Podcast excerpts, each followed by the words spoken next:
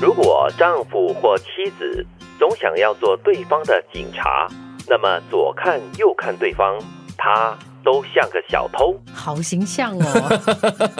哎，但是这可能是夫妻之间的一种情趣游戏呢。呃，我觉得不只是在夫妻之间呢 嗯，在任何的关系之间。哦，如果你永远想要做某个人的警察，就是你时时刻刻呢都是做一个监督的一个角色的话 对那对方只能觉得自己是小偷我了。非常同意嘞，就是不管是家庭里面，就是父母啊、兄弟姐妹之间，或者是朋友之嗯间，我觉得可能丈夫跟妻子之间，可能这种关系会更加的紧绷。嗯不过为什么会生气呢？是不是因为占有欲、控制欲，或者是说你是属于我的，不管是男方还是女方，都有这样的一种感觉吗？我觉得当下或者说实实在在内心的感觉应该是我是为了你好，嗯，比如说，一个老公他的生活习惯需要调整，那个太太可能就会每天在旁边等。你看，你看，我不是跟你讲吗？吃的东西一定要把这个弄干净。对对对对对我不是跟你说过吗？啊，所以他一直在监督他。 是然后他的那个初衷可能就是希望他能够更好，因为不卫生会生病。对啊、不怎么样会怎么样，所以他都是为了爱啦。但是哈从另外一方面也是不信任吧，因为可能就是丈夫或者是妻子怀疑对方有外遇嗯啦，或者是在外面今天可能回来的时候笑得特别的灿烂，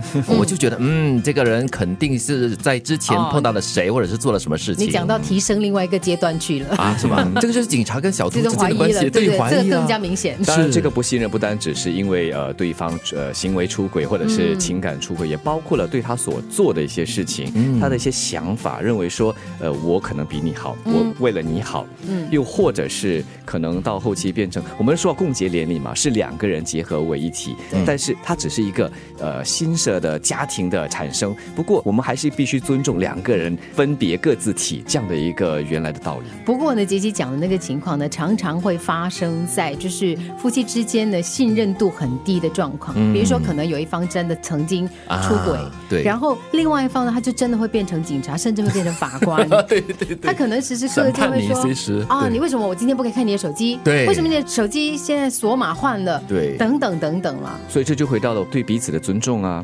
我们虽然是夫妻，呃，我是你的呃先生，你是我的太太，但是我还是我呀。一些个人的空间和隐私还是要尊重的。但是有些人真的是会把这个手机让不让对方来嗯看，来测试你对我的忠诚度跟爱情。对，可是对我觉得像这句话讲的，如果你你要在一段关系里面当警察，永远做那个管着他的人、牵制他的人，因为警察在法律上呃有很多的规范嘛。对这个你不能做，那个你不能又做。或者是也不有那个信权利任他的人，那那就那就这个关系还还不晓得怎么延续下去。我才不要做警察呢，这样太累了吧？一天二十四小时难道都你在想做警小察偷。对吗啊，？你想做小偷，我我也不想做小 偷，那所以呢，被人就是管着谁都不想做小偷，或者是谁都不想做二十四小时的警察的话，是那就我就觉得信任跟彼此的沟通是非常重要的。但是它不是理所当然的，它对需要你从生活当中的方方面面去建设，然后去经去营沟通、去经营。是对，因为其实你可以想象哈，如果你是那个被当成小偷的人，